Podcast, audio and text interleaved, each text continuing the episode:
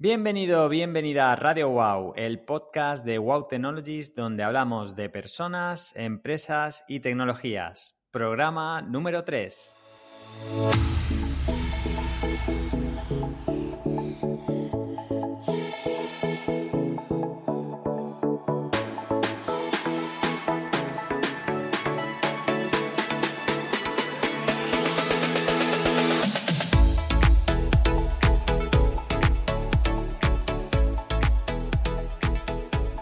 Hoy nos adentramos en el apasionante mundo del comercio online o e-commerce, dirigido al cliente final. Bienvenidos a este tercer programa. Rosalía, ¿cómo fue el programa anterior? ¿La conversación con Víctor ha servido para entender un poco el mundo de las ayudas y subvenciones? Buenas Nacho, pues la verdad es que sí, porque aunque es un tema un poco así árido, con las ayudas, subvenciones, todo el mundo se le pone un poco los pelos de punta, eh, al, ser Víctor un profesor de universidad se notó mucho y fue muy didáctico, con lo cual la gente lo, entendió muy bien. Profesor de universidad y doctor. Doctor, correcto, correcto. Muy bien, muy bien. Sí, sí, la verdad es que los comentarios que he recibido yo han sido también súper positivos, sobre todo en el sentido de que eh, despierta interés y, bueno, y ha activado algunas ideas en, en los empresarios. Sí que fenomenal.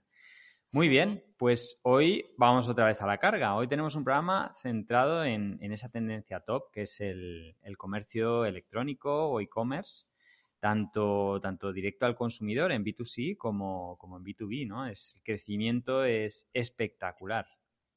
Sí, correcto, sí. Está siendo, vamos, meteórico, diría yo. Muy bien, pues bueno, cuéntanos a quién nos has traído hoy. Bueno, pues hoy tenemos a nuestra segunda invitada que, es una gran enamorada del mundo del e-commerce y de la comunicación. Eh, está con nosotros hoy Cristina Jover. Bienvenida, Cristina. Hola, ¿qué tal? Muchas gracias. Bueno, Cristina, pues voy a hacer una pequeña presentación para nuestra audiencia, para que te conozcan un poquito más, aunque seguro que ya han oído hablar algo de ti, pero bueno, para que te tengan fichada. Cristina trabaja en el mundo de la comunicación desde hace más de 14 años y en los últimos siete años, siete años y medio, como directora de comunicación y marca de uno de los principales e-commerce de España, PC Componentes. Actualmente se ha adentrado en el mundo del emprendizaje, creando su propia agencia de comunicación, Sentido y Comunicación, donde colabora con diferentes empresas y profesionales, eh, todo vinculado al mundo del comercio online. Además, es profesora, ponente y moderadora en eventos vinculados al mundo del marketing digital, comercio electrónico y comunicación. Es amante de viajar en familia, bueno, cuando las circunstancias lo permiten, y enamorada del mundo gourmet. Así que, bueno, Cristina, eh, bienvenida de nuevo. Bien, Muchas gracias. Bienvenida. Buena presentación. Sí, sí, eh, abrumados por, por tan extenso currículum. Cristina, bueno, ¿cómo estás? ¿Estás preparada para lo que te viene encima? Eh, sí, vamos allá, vamos allá. Bueno, yo creo que a través de estas preguntas que te vamos a ir haciendo, eh, lo que pretendemos es explicar un poco a la audiencia en qué consiste y cómo es el maravilloso mundo del e-commerce, del comercio online. Con lo cual, bueno, eh, la experiencia que tienes tú en comunicación, Cristina, es más que evidente, ¿no? Eso desde los inicios que tú empezaste a, a andar en tu carrera profesional. Pero ¿cuándo descubriste el mundo del e-commerce? Pues la verdad es que fue por pura casualidad, porque yo trabajaba en la televisión autonómica de Murcia y hubo un ERE a la totalidad, fue en aquella época que gente recordará que la cerraron y nos quedamos todos en la calle. Y entonces me tocó reinventarme y decidí, ya estaba sonando muy fuerte el tema del marketing digital y entonces decidí hacer un máster eh, para formarme. Y antes de acabar pusieron una oferta de trabajo, empecé componentes, pero en realidad estaban buscando un perfil eh, que no era de comunicación ni, ni nada, bueno, algo relacionado con el marketing, pero era de, buscaban un licenciado en Derecho para gestionar cosas de consumo y de, y de reputación online. Y, entonces, pues nada, me mm, eh, mandé mi currículum, porque yo antes de periodismo hice, hice Derecho, y entonces entré por ese motivo, o sea que ni siquiera iba a hacer lo que luego hice. Fíjate. Y ahí fue cuando, cuando, cuando me conocí y tuve contacto primera, por primera vez con, el comercio online. Genial. Em, ¿Descubriste que estabas hecha para el comercio online en ese momento? ¿O fue después? En ese momento, a ver, poco a poco. Al final, el el comercio online es un poco también como el tradicional, ¿no? Y sí, fui descubriéndolo y, es verdad que fue creciendo el amor por, por, e, por el por el e-commerce, pero también por esa empresa en concreto, porque es una empresa pues que se aprende muchísimo que, y que, vamos, que es genial para, para poder tener ese primer contacto, pues sí, me siento privilegiada, la verdad. Genial. Mm, Cristina, ¿crees que toda empresa eh, puede o debe dar el salto al mundo digital? Eh, a ver, esto, eh, a ver, yo creo que sí y no. Sí, en el sentido de si entendemos el mundo digital como el, estar preocupado por cómo aparece tu empresa en Google, pues tener una ficha en Google My Business, pero hay veces que con, un, por ejemplo, un comercio a pie de calle, una pescadería, una carnicería, pues quizá no necesita tanta presencia digital y con tener, saber utilizar los medios a su alcance, con tener un, un WhatsApp para pedidos y una ficha en Google My Business bien hecha y bien cuidada con reseñas, pues es suficiente. ¿no? Al final yo creo que, sobre este tema hay mucho, no sé, parece que es que hay gente que es que piensa que es que es obligatorio tener una página web. Al final yo creo que lo interesante es analizar los objetivos y en base a eso pues decidir qué, es lo que tiene sentido y lo que no tiene sentido. Eh, lo, que, lo que hay que tener claro es que no existen fórmulas mágicas que por montar un e-commerce no, va a vender solo, que tienes que estar dispuesto a hacer inversión, a trabajar. Es como, eh, no sé, hay mucha gente eso que cree que va a poner una tienda online, va a empezar a vender, ya no va a tener que hacer nada más. Y eso no es así. Y, desde su casa. ¿Eh? Sí, totalmente. Bueno, y si se le hace el cuñado ya, vamos, ya como un cohete. Le da el botón y a vender, que, son dos días. Claro, al, final hay mucha gente, y es verdad, es así de triste, ¿eh? Y gente que a lo mejor encarga e-commerce y luego no venden y le echa la culpa al que le ha hecho la página web. Y es como, vamos a ver, si no tienes una estrategia, si no, si es que, vamos, es imposible que, que puedas que pueda vender. Esto es como el que pone una tienda en la, en la Gran Vía o la pone en un callejón oscuro escondido pues obviamente no va a tener la misma visibilidad ni, va a tener las mismas posibilidades de desarrollo. Aunque bueno, ahora la Gran Vía está fatal también. mal, ejemplo, mal ejemplo. Vale, genial. Eh, Cristina, ¿cuál crees que es la clave, sobre todo dentro de tu área, que es un poco más comunicación y marca, para que un e-commerce tenga éxito? Aunque entiendo que es como la fórmula de la Coca-Cola, ¿vale? Que no, no tendrás la, la fórmula, pero ¿qué, pistas o qué, qué, tips nos puedes decir un poco para, para que eso sea, sea así? Vamos a ver, el... Em, lo primero es contar con eh, un CEO o el que sea el, responsable de esto que realmente crea en la comunicación y que tenga paciencia. Porque esto es un trabajo a largo plazo, muy de pico y para, y muy de, de que no, no vas a notar resultados. Hombre, vamos a ver, si haces una acción potente con una gran inversión, pues esa acción en concreto puede tener un resultado interesante. Pero al final la comunicación es una carrera de fondo. Entonces yo creo que es muy importante, eh, lo primero, tener un propósito de empresa claro, una misión, visión, valores claro, dotar de personalidad a la empresa, de alma eh, y, ser capaces de, ser útiles y de, llegar a empatizar con la gente, ¿no? El, que, no sé, eh, cuanta más gente, cuando tu propósito de empresa consigue llegar a, más gente, pues es cuando vas a tener más éxito. Yo hay un vídeo que, que, siempre recomiendo y que lo he visto mil veces, que es el Círculo de Oro de Simon Sinek, que yo lo recomiendo mucho. Hay una ah. charla TED, que es una de las más vistas de la historia de las charlas TED. Buenísimo. Que mm. Es que es increíble. O sea, ahí te da las claves de decir por qué una empresa consigue cosas y por qué otra no. Obviamente nosotros no vamos a ser Apple, aunque lo intentemos, bueno, lo podemos intentar, quién sabe. Pero que al final él te da unas claves básicas que, tiene razón, ¿no? De que te da la importancia de, del tener un porqué y no un qué aunque obviamente el qué lo tienes, pero el, trabajar ese porqué y el tener una causa y un propósito de empresa potente es lo que va a hacer que la gente empatice y que tu empresa crezca. Cristina, yo tengo una pregunta a ese respecto. Em, ¿Por qué crees que es tan complejo eh, definir ese porqué? Porque eh, justamente no encuentras em, dificultades ¿no? en, los emprendedores, en los empresarios, a la hora de definir realmente ese, como decían, el, el mojo, ¿no? lo que le hace especial a, uno a la hora de lanzar un proyecto. ¿Por qué nos cuesta tanto eh, definir eso?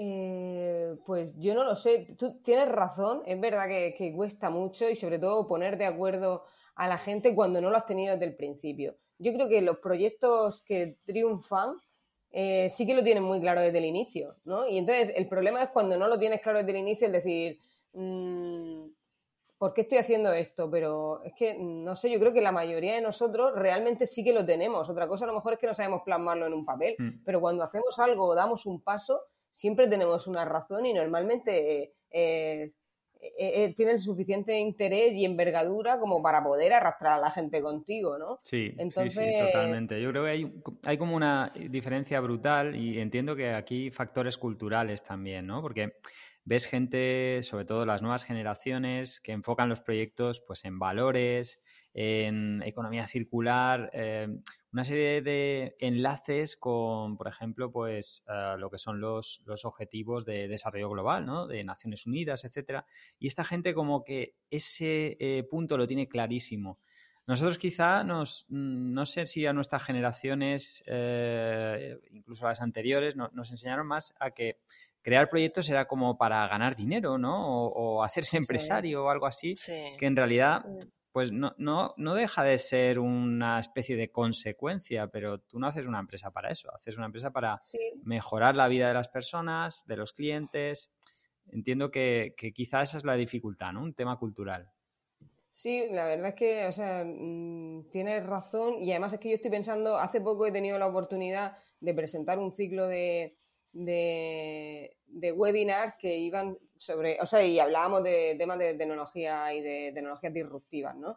Y había muchísimas empresas y ahí me sorprendió gratamente porque la mayor parte de las empresas que venían eran de Murcia y sí que tenían ese propósito de empresa, ¿no? Conocimos algunas empresas como una que es cartagenera, que a mí es que me, ha enamorado, que es Bima y Vega, no sé si la conocéis, que es para la inclusión en, en las clases, para poder para que las personas con discapacidad eh, visual puedan seguir las clases en, eh, y sin problema, ¿no? Ah, y es algo tan sencillo como el poner una tablet eh, y entonces a través de esa tablet se está, se está grabando la, la, clase y entonces puede ampliarlo, puede ver la pizarra mejor. y entonces, ¿quién ha creado esto? Pues un padre con una hija con discapacidad visual que era, era profesor de la Universidad Politécnica de Cartagena y entonces veía cómo su hija le costaba y, detectó por cómo le podía ayudar, se lo ha dejado todo y se dedica, y su mujer, él y su mujer se han dedicado a desarrollar este proyecto, a buscar financiación y es algo que emociona, ¿no? Eso y, ha nacido, como tú dices, Nacho, con un propósito ya desde el inicio, ¿no? Claro. Y, luego, no sé si conocéis una que se llama Navilens, que está entre Murcia y Alicante. Habéis visto los letreritos estos de las calles que salen con colorines, que son como QRs que también es para personas con, eh, con esa discapacidad visual, que tú tienes la aplicación y entonces te va diciendo esa aplicación por dónde vas, ¿no? Y ahora mismo esa tecnología está en el metro de Nueva York, está en Londres, está en todo el mundo y son de, han salido de Murcia, ¿no? Y al final, bueno, pues hay muchísimas empresas como esas que son novedosas y que es verdad que nacen ya con ese propósito que ya no es tanto el eh, quiero ganar dinero o quiero montar un negocio, sino quiero ayudar a conseguir esto. Y al final esas pues son las empresas que triunfan desde mi punto de vista y, las más y las más potentes. Claro, ya nacen con el porqué marcado. Realmente lo que están buscando es, ese nicho, ¿no? Es buscar esa solución. Sí, sí, nacen con esa razón. Mm. Claro, tienen un problema y quieren darle una solución y al final es un problema tan potente y su propósito de empresa es tan potente que, triunfan. Y eso, y aquí en la región de Murcia la verdad es que es, es impresionante el ecosistema que hay ahora mismo a nivel de, tecnológico, vamos, a, eh, a mí me tiene entusiasmada y sorprendidísima. Qué bueno. Muy bien, genial. Y bueno, Cristina, seguro que tienes mil anécdotas que, que, puedas, bueno, contar. Pero ¿alguna historia así que nos puedas mm, contar ahora que te haya sorprendido dentro del comercio online o, o del de la comunicación? ¿Alguna en concreto? que yo sé que eh, seguro que tienes mil. Sí, bueno, al final eh, sí, hay, muchas cosas que te van sorprendiendo y que vas aprendiendo. Una de las cosas que, bueno, ya se van corrigiendo, pero que sigue existiendo, es eh, la falta de profesionalidad dentro del mundo del marketing de influencers. Bueno, por supuesto, los precios, que cuando te dicen que por una historia en Instagram te cobran 15.000 euros, es totalmente sorprendente pero luego eh, nosotros, bueno, en PC Componentes, que hacía, sí que hacíamos cosas con influencers más top, nos ha pasado de todo, ¿no? Desde de una influencer que no voy a decir el nombre, pero muy famosa, que recibió el paquete. Nosotros, obviamente, cuando hacemos una acción con influencer, pues hay un briefing, le, le explicas cómo quieres que sea la acción y supuestamente antes de subir el vídeo o la publicación te la pasan para que tú des el ok. Pues en el caso de esta chica, que es súper famosa y que se supone que debería ser más profesional, le llegó el paquete y a lo loco lo abrió, lo sacó, publicó el vídeo y de repente lo vimos publicado en YouTube y fue como, ¿esto qué es? Eso no era ni la fecha ni el... O sea, y encima nos pasó, acabamos de cambiar el logo y hubo un error y se le mandó el pedido con la caja vieja. Entonces, claro, si nos hubiera pasado el, o sea, con el logo viejo y dices, es que me estoy gastando el dinero y de repente esta mujer me hace esto, saca la caja con el logo viejo, que eso es mi culpa, pero si tú me lo enseñas antes, yo te digo, uy, espérate, te mando una caja nueva que ese es el logo viejo. No sé. Bueno, pues fue una locura, una locura total. Ahí fue que dijimos, a partir de ahora nos vamos a poner serios y es tremendo. Luego otra cosa que también me sorprendió mucho es la cantidad de premios y además de, medios de comunicación que son conocidos a nivel nacional que te dan un premio a cambio de que pagues. Esto ya ha generado algunas noticias alguna vez que te escriben un email, has ganado este premio, hemos decidido que te vamos a dar este premio. Eh, el premio no se paga, pero tienes que pagar la campaña de comunicación en nuestro medio. Y la campaña de comunicación son 20.000 euros. Y esto, yo la verdad es que he tenido la suerte de que las empresas con las que he trabajado nunca, nunca han aceptado ese tipo de cosas, ¿no? Porque es que no tiene sentido. Maravilloso mundo de los premios. Es tremendo, es tremendo. Que yo, de, a ver, el, eh, PC Componentes ha ganado muchos y Pequeña Moma, que es una de las empresas que llevo ahora, también ha ganado muchos y ha sido por méritos propios, ¿eh? que no, no han pagado nunca por, por un premio, afortunadamente, pero es que, vamos, yo cada vez que me llega un email de esos es como, en fin, no tiene sentido. Coincido, coincido contigo a, nivel de la experiencia con algunos clientes y sobre todo em, el hecho de que no todos los influencers funcionan con todas las marcas. Tienes como que encontrar la persona que realmente conecta con los valores y tiene ese público objetivo que, bueno, pues que en un momento dado puede ser comprador o, o recomendador de tus servicios. Y luego, bueno, pues la dificultad, lo que tú decías, de hacer rentable tamaña, eh, tamaño coste, ¿no? Salvo que seas una empresa pues que ya tenga un, alcance muy importante. Y luego, como último, sí que eh, quizás esa falta de profesionalización de, de, la figura del influencer, entre comillas, ¿no? Para, bueno, buscar estrategias win-win con las empresas, porque al final, oye, si algo funciona, pues compartamos el éxito, no que se convierta todo como una especie de coste fijo. Entonces, estoy, estoy de acuerdo contigo, me, me, recordaba mucho. Al final, es verdad que, hombre, vamos a ver, obviamente tienes que conseguir un influencer que realmente eh, encaje con tus valores, con tu propósito de marca. Porque yo con eso es verdad que siempre soy muy pesada porque creo que tenemos que tener una coherencia, porque es que si no volvemos a, a todo el mundo loco, ¿no? Y luego yo, mira, una cosa que cuando no hay mucho presupuesto para coger un influencer, algo que funciona muy bien eh, son las acciones de co-branding, que se englobarían en lo que tú estabas comentando del win-win, ¿no? Y no solamente con influencers, sino con marcas que no sean de tu competencia y con la que compartas valores. Yo ahora, precisamente con Pequeña Moma en Instagram, tenemos un, sorteo activo y tú fíjate la, simplicidad que al final es una marca de cosmética que al final ellos, como tienen muchísimos más seguidores, porque te estoy hablando, esta marca tiene 380 y pico mil seguidores y Pequeña Mamá tiene 31 mil y pico, ¿no? Pero contactamos con ellos en plan, oye, mm, sabemos que no, o sea, no podemos hacer un sorteo conjunto porque obviamente está descompensado, pero si nos dais algo que sorteemos, pedimos seguidores para vosotros y vosotros ponéis una story, no una publicación, compartiendo nuestro sorteo, y nos dijeron que sí, sin pagar, ¿eh? Entonces, claro, esa publicación ahora mismo, pues ya yo creo que esta mañana ya superará los mil me gusta, hay tres mil y pico comentarios y son acciones. Eh, también hicimos una con, con los Inas Vidal, también del estilo, y al final tú te unes a marcas que, con las que compartes público objetivo y con las que compartes valores que no sean de tu competencia, haces una acción conjunta y allí se ganan ambas partes, ¿no? Entonces eso también es súper interesante. Cuando no hay mucho presupuesto, funciona fenomenal. Qué bueno, Cristina. Yo ahí eh, estoy, bueno, enamoraico de, del, arte, del arte que tenéis para, crear. En realidad es, es, eso, ¿no? Estáis creando eh, mecanismos para hacer que la marca pues eh, salga adelante. Y ahí casi, no iba a decir sirve todo, pero sí que desde un punto de vista creativo, pues hay que salirse de la caja y pensar de manera divergente en cosas que puedan funcionar. Es brutal. Sí, sí, yo a mí me encanta este mundo de la comunicación y el marketing porque es que no hay límites, es que no hay, es lo que se te ocurra. Y tengo un proyecto que ahora mismo no puedo comentar, en septiembre me invitáis otra vez, porque como salga, o sea, de verdad, como salga, bueno, yo creo que va a ser una pasada, pero vamos, ya a nivel nacional creo que puede tener repercusión y creo que va a ser precioso, precioso. Solo digo que está involucrada las, las aulas hospitalarias de la Risaca, Oh. y, y, bueno, y otra persona que no voy a hablar porque entonces ya se va a saber un poco. creo que va a ser, bueno, estoy súper emocionada con, con, ese proyecto y como salga va a ser una pasada. Así que ya me, ya lo contaré en septiembre. Vale, vale, pues nada, te invitaremos, que no lo cuentes. Estupendo. Eh, Cristina, ¿la situación profesional más extraña que te haya pasado?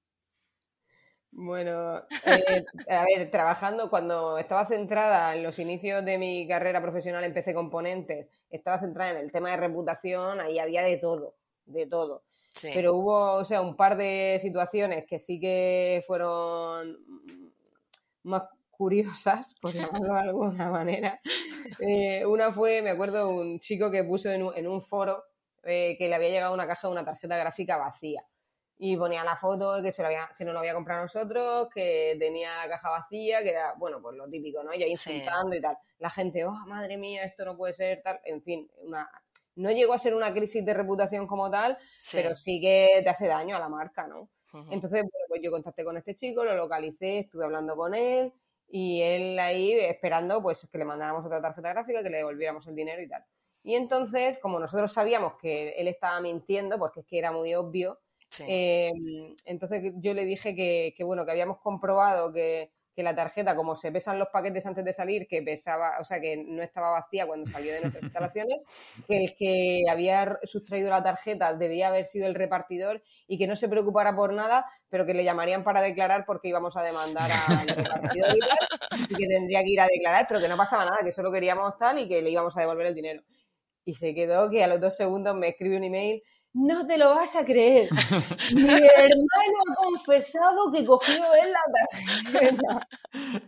Y yo, vale, pues nada, entonces ya borró el post y lo borró todo. Y yo, y luego tuvimos otra, otra situación que esa sí que fue bastante densa, pero que ahí que sí que no sabes qué hacer. Sabéis que, bueno, la crisis esta que hubo con los móviles, con los Samsung estos que explotaban en los aviones y tal, ¿os acordáis? Sí, sí, sí. Pues había otros móviles también chinos que hubo una partida que pasó más o menos lo mismo, ¿no? Y de repente recibimos un email de uno que iba con su pantalón de chándal, además de estos de táctil, totalmente eh, inflamable y llevaba, llevaba, el móvil en el bolsillo y le explotó en una tienda de ropa. Y entonces le que no le pasó nada, pero el, el chandal pues se le hizo un agujero en el bolsillo y estaba quemado, si es que estaba quemado. Y claro, mandó las fotos desde la tienda de ropa, nos las mandó por privado, obviamente. Bueno, afortunadamente. Y entonces se veía el agujero ahí en el chándal, quemado, tal. Nosotros ya imaginarnos la situación de este chico aquí en una tienda de ropa, de repente te explota el móvil. Madre mía. sí, sí. Entonces, claro, al final eh, no es tu responsabilidad, pero sí es tu responsabilidad, porque tú tienes que responder como vendedor, ¿no? o sea, no es tu responsabilidad en el sentido de que no es tu culpa, que es algo tal que eh, entonces ahí el truco es responder rápido, porque igual que con los Samsung, cuando explotaban en los aviones, jolín, que estamos hablando de Samsung, que no es una marca china desconocida. Entonces, al final, es, cómo reaccionas tú como vendedor, que no tiene nada que ver con que vendes 10 millones de marcas, que pase eso con una que tú estás vendiendo, ¿no? En este caso, es verdad que el chico fue súper comprensivo, que se le devolvió el dinero, no sé qué más se le dio, sí que le dimos, vamos, una, eh, una, no sé si una tarjeta de regalo de no sé cuánto, uno móvil, en fin, que se le compensó y tal pero en esos momentos de tierra trágame, claro. ¿sabes? De decir, lo primero, no venda un móvil más de esta marca, fuera todos. y a lo siguiente vamos a... Pero yo me acuerdo del momento de estar viendo las fotos, nos arremolinamos ahí alrededor del ordenador, un montón de compañeros viendo las fotos que había mandado desde la tienda con el pantalón quemado y era como, Dios mío, ¿esto qué es? No, es que tela, tela, y nunca mejor dicho. pues sí, como esas situaciones unas cuantas, ¿eh? Que dices tú, bueno, ¿aquí qué hago? ¿Qué hago? ¿Cómo salgo de aquí? Entiendo que ahí la clave es la respuesta rápida, ¿no? Intentar que no, no llegue más. sí, sí, una crisis de reputación, lo básico es eh, responder muy rápido, compensar, pedir perdón. Eh, y, sobre todo el tener los argumentos, ¿no? Cuando tú, yo siempre digo, si tú haces las cosas bien, de la mejor forma que sabes, al final todo lo que pasa tiene una explicación, ¿no? Entonces, eso es básico. Cuando ocurre algo, la rapidez, el poder dar una explicación transparente y normalmente la gente es muy comprensiva. Genial. Bien, y Cristina, ¿algún proyecto del que te sientas especialmente orgullosa? Del de septiembre. Tiene que salir sí o sí. la verdad, eh, la verdad que yo me o sea, si me paro a pensar, me cuesta, ¿no? El decir, venga, ¿de qué? De lo que realmente yo me puedo sentir orgulloso de, las, de las cosas que he hecho, ¿no? Y al final yo llego a la conclusión de que lo que más orgullo siento es de haber iniciado yo la comunicación en PC Componentes. Porque al final cuando yo llegué no existía la comunicación, no tenían a nadie que llevara comunicación y yo llegué para otra cosa. Pero yo cuando llegué y vi que no había nadie, fue cuando empecé con el CEO a decirle, oye, ¿habéis mandado alguna vez una nota de prensa? ¿Quieres que mandemos una nota de prensa? ¿Por qué no hacemos esto? ¿Por qué no hacemos lo otro? Y poco a poco fui cogiendo responsabilidad y peso en el tema de la comunicación que jamás se había hecho. Y durante siete años, pues yo ah, lo miro ahora cómo está y yo me siento muy orgullosa porque me siento que yo he aportado y que yo he puesto mi granito de arena y que a nivel imagen, a nivel comunicación, pues eso lo inicié yo aunque luego obviamente el equipo creció y ha sido un trabajo de mucha gente, pero que, yo, no sé, he hecho la vista atrás y, cuando yo en septiembre me, fui, eh, pues que me costó muchísimo tomar la decisión, porque yo por PC Componentes, yo siempre lo digo, yo tengo sentimientos por PC verdad, y me costó mucho irme, pero hacía tiempo que yo ya sentía que, quería iniciar el camino por mi cuenta y tal, y, pero yo me, me, me siento muy orgullosa de lo que conseguí, de mi relación con los dos fundadores, que siempre fue súper estrecha y de confianza total y plena desde que empecé hasta que me fui. Y, de hecho a mí lo que más me dolió de irme y lo que más lo que peor llevo es no tener la relación que yo tenía tan intensa con, con ellos dos, porque son dos personas fuera de serie de las que se puede aprender muchísimo y que desde luego yo admiro y me siento súper afortunada de poder haber trabajado con ellos. Muy bien, qué chulo. Wow. y si, escuchan esto, hola Alfonso, hola, Frank. Se lo mandaremos, se lo mandaremos. No, es peloteo, no, es peloteo porque yo ya no trabajo ahí, no, me sirve de nada este peloteo, o sea, es, real y sincero. No, pero sin duda es, un orgullo, ¿no? Tener una empresa tan potente y además ubicada en Murcia bueno, eso siempre eh, es una historia que podemos contar allá donde, donde vayamos, que, tenemos a alguien compitiendo con Amazon, ¿eh? ahí codo con codo. Totalmente, sí. Mm. Cierto. Y ya, Cristina, para terminar esta primera fase de preguntas, desde tu punto de vista, ¿cuáles son los pasos a nivel de comunicación y marca para que un negocio online sea especialmente relevante en su sector? Pues lo primero, lo que decía del propósito de empresa, el tener claro qué se quiere transmitir, definir a qué público queremos ir, ese buyer persona del que hablamos siempre, tenerlo bien definido, tener claro nuestro mensaje y luego los objetivos. Es que yo me sorprendo porque es que veo que mucha gente, mm, eh, bueno, tú lo sabes, Rosalía, de nuestra etapa juntas, que es que muchas veces nos planteamos el, pero ¿cuál es el objetivo? ¿no? Y a veces esa es la pregunta clave. El, que eh, a mí ahora como consultora muchas veces me preguntan, oye, hago esto, publico esto, hago... Y yo digo, vamos a ver, ¿cuál es tu objetivo? ¿Qué pretendes conseguir con eso? El por qué. Y, cuando, no me saben contestar es cuando, bueno, pues eso es lo primero que tienes que saber. ¿Qué, cuál es tu objetivo? Y entonces, en base a los objetivos, el plantear la estrategia, plantear el plan de acción, no abarcar mucho, intentar centrarnos en lo importante, a lo mejor decidir que hacemos tres cosas, pero hacerlas bien y hacerlas eh, eh, para que tengan resultados y midiéndolas bien. Y luego, sobre todo, el, pivotar, el saber que no a todos funcionan las mismas cosas, que si algo no funciona no pasa nada, vamos a probar con otra cosa hasta que demos con la clave y con lo que a nosotros nos funciona. Hay que ir pivotando, midiendo, tomando decisiones y, luego eh, ya centrado ya en el tema de acciones de comunicación como tal, para mí siempre ha sido muy importante y me ha reportado mucho el trabajar la relación con los medios de comunicación. Al final hay mucha gente que se cree que los periodistas son unos entes que están ahí flotando, eh, que, a los que no te puedes acercar, con los que no puedes hablar, y te sorprendes cuando les escribes o les llamas y te coge el teléfono una persona con la que hablas.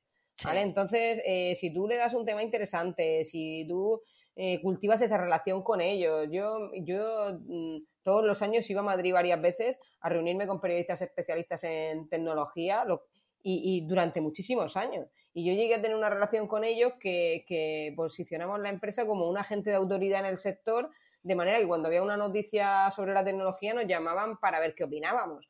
a lo mejor subía un, o sea, una, eh, un material con el que se fabrican los móviles, pues subía de precio y nos llamaban a PC Componentes a ver qué, qué pensábamos. Y salía un artículo en el país hablando de esa subida de precio de ese material en concreto y entonces salía la opinión de tres expertos y una era la nuestra. Pues eso se trabaja, eso es pico y pala, eso es estar ahí y que los periodistas te vean, que tengas relación con ellos y que y de manera que te posiciones en su top of mind, que cuando pasa algo relacionado con tu materia piensen en ti. Entonces eso es a largo plazo, pero tiene muy buenos resultados y luego hay que, este, hay que saber que, que te publiquen una noticia de forma orgánica en medios de comunicación eh, no es lo mismo que un public reportaje. Al final eh, tiene muchísimo más éxito y mucho más repercusión cuando consigues que te la publiquen de forma, eh, pues eso, e, espontánea, ¿no? Hace poco hemos conseguido, en, salió en Business Insider y luego en la revista Emprendedores, una entrevista a Paloma Jaudenes de Pequeña Moma y ha tenido un éxito. O sea, es que ese día las visitas de la web se triplicaron. Es que es brutal, ¿eh? Brutal. Y, y, fue la noticia más leída porque además que el titular era como que ella antes trabajaba en la centralita del corte inglés y entonces el titular era como de la centralita del corte inglés a, ser una de sus principales marcas de, moda. ¿no? También era muy llamativo. Y cuando tú consigues algo como eso, pues es que eso se nota. y entonces eso no es lo mismo que decir, venga, te pago y me publicas esto. Claro. Pues no, porque Imagínense todo esto ahora al alcance de la mano. ¿Eh? Que Cristina está con su proyecto personal y la tenéis ahí a golpe de, teléfono, tweet. muy bien, muy bien. Bueno, la verdad es que es súper interesante. Em, Cristina, como siempre, nos daría para dos o tres programas contigo que, los vamos a hacer, que nos comprometemos a, hacerlo. Pero bueno, vamos a eh, la parte que, más nos gusta, ¿no? Conocerte un poco a nivel personal y, también, bueno, tus inquietudes, tus intereses en torno a la empresa. Entonces, eh, vamos con un cuestionario rápido. Eh, ¿Qué es lo que más y menos te gusta del mundo de la empresa? pues mira, lo que más y lo que menos es lo mismo, que es trabajar con los CEOs porque me encanta, porque aprendo muchísimo de ellos, pero no me gusta porque cambia mucho opinión todo el tiempo. O sea, yo de verdad he descubierto un patrón que es para todos igual. Y entonces yo, ¿verdad? Que eso lo llevaba fatal, lo de los cambios de opinión, hasta que leí un artículo que decían que esos cambios de opinión eran eh, síntomas de inteligencia. Exacto. Signo de inteligencia. Porque cuando eres muy inteligente, a mí me pasa, ¿no? Cambio mucho de opinión todo el rato. Nos pasa a todos. cuando eres muy inteligente eh, te lo cuestionas todo tanto que cambias mucho de opinión. entonces cuando dije, vale, tiene un sentido y es que son muy inteligentes, bueno, pues quedémonos con lo bueno, que es todo lo que puedo aprender de ellos, y llevemos como podamos lo malo. Qué bueno. Sí, sí, además eso va totalmente en contra de uno de los sesgos habituales, que es el, bueno, el sesgo de la consistencia, ¿no? De tratar de hacer las cosas que sean siempre consistentes con lo que piensas, con lo que haces. Sí, pero y en el mundo digital todavía es más difícil. que esto... Yo siempre lo decía, ¿no? Digo, no, si el plan de marketing hay que tenerlo a tres, cinco años, sí, sí, pero vamos a cumplirlo, cumplirlo, pero si estamos ahora con tecnologías que hace un año no nos podíamos ni imaginar que iban a existir o que iban a a evolucionar tanto. Totalmente. Pero bueno. Sí. Bueno, ¿cuándo y cómo tuviste tu primera experiencia tecnológica? Pues mm, cuando estaba trabajando todavía en la tele, eh, empecé a ver que lo del marketing digital sonaba y que, era eso y tal, y me apunté a un curso subvencionado por el Ministerio de la UNIR, que se llamaba, creo que se llamaba Marketing 3.0 o algo así. Y, lo hice, pues yo no sé, hace más de 10 años, no sé, y la verdad que ahí fue cuando mi primer contacto y que dije yo, uy, esto me gusta a mí. Muy bien, Bueno, ¿cuál es tu software favorito, tanto a nivel personal como empresarial?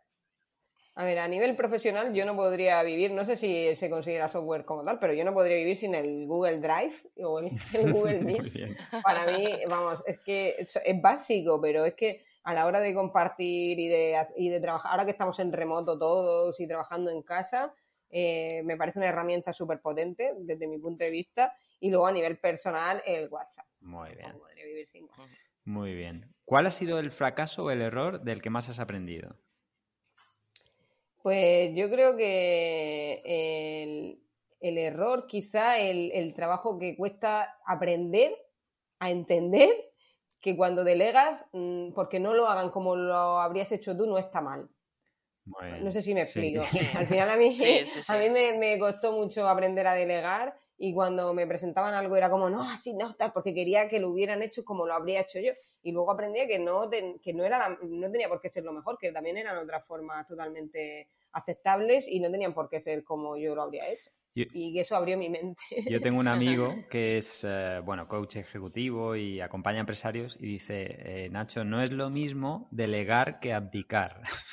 ¿Vale? Es decir, se delega, pero bueno, se supervisa y, y abdicar es, bueno, pues ahí dejo la tarea, haz lo que buenamente quieras con ella y no, ni, la, ni la sigo, ¿no? Yo creo que, exacto, hay una, una diferencia. Muy Pues bien. Sí, totalmente. Muy bien. Bueno, ¿y qué música te gusta escuchar? Dinos eh, Pues una canción, álbum, artista favorito que la vamos a meter en la playlist. A ver, a mí me gusta mucho el silencio en general. No me, o sea, yo la música solo, la- a ver, me gusta la música, pero lo dejo para momentos de ocio. A mí me gusta, me, me gusta y valoro muchísimo el silencio. Tengo dos hijos, o sea que para mí ya es algo como Has dado la clave. inalcanzable. El silencio es algo inalcanzable, pero por eso a ver, ahora lo valoro más que nunca. Pero bueno, en general me encanta el rock de los años 80-90, me gusta muchísimo el rock español. Ujú. Y luego de grupo, a mí me encanta Vetusta Morla, el concierto que tienen con la Orquesta Sinfónica de Murcia, que tuve la suerte de poder verlo en el auditorio. Mira que he ido a conciertos, que he visto artistas internacionales y como a mí me hicieron sentir en ese concierto, o sea, que tuve todo el rato los pelos de punta y las lágrimas que si pestañeaba me caían. O sea, brutal. Bru- o sea, de verdad os lo digo, ¿eh? Es una Ese pasada, concierto sí. es alucinante. Pues cualquier canción de esa, de Vetusta Morla con la Orquesta Sinfónica de la región de Murcia, eh, vamos, es ah, espectacular. Bueno, cuenta, cuenta con ella, la, la incluiremos. Genial. bueno, ¿tu comida favorita? Pues a mí me gusta todo, en realidad. Eh, me encanta probar cosas nuevas, me encanta experimentar. Pero si tengo que elegir, vamos, un buen marisco o una berenjena, una berenjena a la crema, un chuletón, pero todo con una cerveza, con un buen vino. Siempre, a mí me encanta beber y comer. Muy bien. Bien, sí que sí. Y el, y el toque gourmet también. Sí, sí, no, y descubrir cosas nuevas y, Sí. y, vamos, y las estrellas Michelin, me encantan las estrellas Michelin. y los ¿A quién soles, no? y los soles Repsol. Muy bien. Eh, ¿Tienes un personaje tecnológico favorito? Pues mira, siento no ser original y si es algo, ya sabéis a quién voy a decir diciendo esa frase, esa frase. Pero es que yo para mí es verdad que poca gente en la historia como Steve Jobs, poca gente que hayan conseguido lo que él, que represente lo que él representa. Seguro que trabajar a su lado tuvo que ser súper duro y frustrante, pero lo que ha dejado para la humanidad y lo que él ha conseguido, yo creo que es un ejemplo a nivel comunicación brutal y a nivel ideas y su forma de pensar del que hay muchísimo que aprender. Steve, allá donde estés, ya tienes dos votos. Totalmente. Es que iba a tener muchas Chris, más. yo, es que, yo voy alineada contigo. Es que, es que yo estoy- puedo pensar y decir a lo mejor, pero vamos, a mí quien me sale con esta pregunta es que no tengo que pensar, es él. Sí. Muy bien. Bueno, ¿qué te preocupa? Es como el, el Jesucristo de la época moderna. Sí, sí, sí, sí. ¿Qué te preocupa y qué cambiarías de este mundo en el que vivimos? Pues yo, yo creo que las personas en general deberíamos intentar ser capaces de, de trabajar juntos por cosas que sean realmente importantes, que fuéramos más empáticos, que fuéramos más solidarios y, y creo que, que, que la- el mundo sería diferente si consiguiéramos esto, ¿no? Y luego me aterroriza la idea de que nunca volvamos a la situación de antes de la pandemia, que, Sí. que no podamos volver a la normalidad o que vuelva a pasar. Es algo que me aterroriza muchísimo. Muy bien, muy bien. Bueno, tu antecesor en el podcast eh, número 2, Víctor Gisbert, nos dejó una pregunta para ti, que es la siguiente. ¿Qué actuaciones de las instituciones públicas crees que serían necesarias para que la gente fuera más feliz? Ahí es nada. Toma. Pues yo, mm, yo creo que, que al final las ayudas, a ver, al, ahora mismo lo que más valoramos las personas y cada vez más es estar en una empresa que cuide de nosotros, ¿no? Lo que, lo que conocemos ahora y que se habla tanto del salario emocional, ¿no? Que hay gente que se ríe de eso, pero es que para mí es fundamental. Al final, el, eh, si las instituciones ayudaran a esas empresas a que pudieran ofrecer medidas que ayuden con la conciliación para, para madres y padres, que, que puedan tener vida, porque antes yo creo que la, el, eh, nuestros padres vivían para trabajar y nosotros no queremos vivir para trabajar, queremos trabajar para vivir ¿no? y poder vivir bien y, compartir tiempo de calidad con nuestros hijos, con nuestra familia, no renunciar a poder criar a nuestros hijos, ¿no? Entonces, si ellos ayudaran a, esa conciliación, premiaran a las empresas que ofrecieran eh, flexibilidad, teletrabajo, incentivaran un poco todo eso para que las empresas que, que no lo hacen se atrevieran a hacerlo, aunque la pandemia en ese sentido ha ayudado mucho y, luego también ayudar al emprendimiento. Yo creo que en España los que hacen las leyes nunca han sido emprendedores ni autónomos, porque es que no tiene sentido. Lo que han propuesto ahora el nuevo sistema de, de cotización es inviable como se lleve a cabo, es que va a hacer que los autónomos muchos tengan que bajar la persiana o no. Es que, mm, sea, no tiene sentido. Es como, ¿quién ha hecho esto? Por Dios, o sea, ¿en qué piensan? ¿En qué piensan? Al final ves otros países a los que envidiamos porque dices, es que ahí montar una empresa es decir un día, pues voy a montar una empresa y aquí todo es burocracia, todo son trabas, todo es pagar, pagar, pagar. Entonces, eh, eh, si tuvieran un poco más de que luego se les llena la boca diciendo, vamos a hacer esto para emprendedores, para el emprendimiento, pero a la hora de la verdad, con lo que más se ayuda es no exprimiéndonos tanto y dejarnos que lo que ganamos con nuestro sudor podamos disfrutar de ello, ¿no? Que yo, ojo, yo declaro todo y yo estoy a favor de pagar impuestos y que y, yo me siento orgullosa en mis trimestrales del dinero que yo pago, hmm. pero lo que no quiero es que me asfixien. Quiero que seamos realistas y que paguemos pues mm, de una forma realista. Lo que han propuesto ahora que mm, gracias a Dios se aplicará desde 2023 y durante los 10 siguientes años se irá haciendo de forma paulatina, como se llegue a, aplicar al 100% lo que han propuesto, no, eh, vamos, vamos a tener que echar la versión unos cuantos. Hmm. Habrá que ir buscando países eh, startuperos friendly. Totalmente, es que es tremendo. Y en España que tenemos todos los ingredientes para hacer eso, para con el clima que tenemos, toda la zona del sur de España, el sureste, que podríamos atraer un montón de gente para, ahora con el teletrabajo y vamos, sí, hombre, se van a venir aquí a que les saquen lo, lo que puedan. Muy en fin, en fin. Eh, y por último, ¿a qué pregunta? Claro, ahora le tienes que dejar tú la perla al próximo invitado o invitada. ¿Qué le, ¿Qué le preguntamos, Cristina?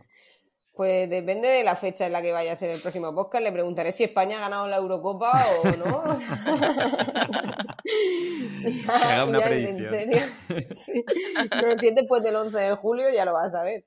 Pero bueno, si, si no, nos quedamos con una pregunta más, más normal. Que, bueno, yo me gustaría que me respondiera a qué tecnología cree que es la que más va a influir en nuestra vida en el futuro. Mm, muy buena pregunta. Muy buena Genial. Bueno, bueno, tú, eh, la fama de Cristina le precedía, pero tengo que decir que ha superado las expectativas, eh, como no podía ser de otra manera.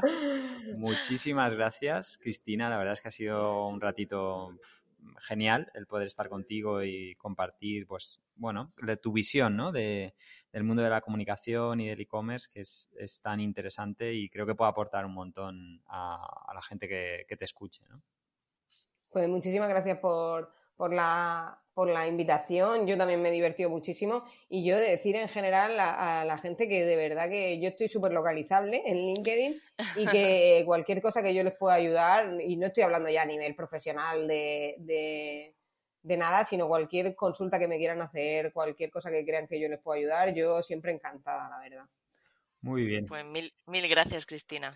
A vosotros siempre. Bueno, esperamos que os haya gustado, como siempre, y por supuesto, daros las gracias por el tiempo que dedicáis a, escucharnos. Eh, podéis escribirnos a podcast.wowtechnologies.com si queréis que entrevistemos a alguna persona en concreto o toquemos algún tema que, bueno, pues os gustaría, os gustaría que, se tratara en el podcast. Recordaros que nos eh, podéis encontrar en LinkedIn, en iBox, en Spotify, YouTube, eh, donde vamos subiendo todos los, todos los programas. Que tengáis unos días estupendos mientras llega el siguiente podcast y bueno, a ver qué nos tendrá preparado Rosalía. me están haciendo ya cola para poder llegar al próximo. Así que haré que elegir. Haré que elegir. Hay atasco, hay atasco, queridos oyentes. Así que bueno, muchas cosas por, por venir. Un abrazo y que tengáis una semana estupenda. Hasta luego.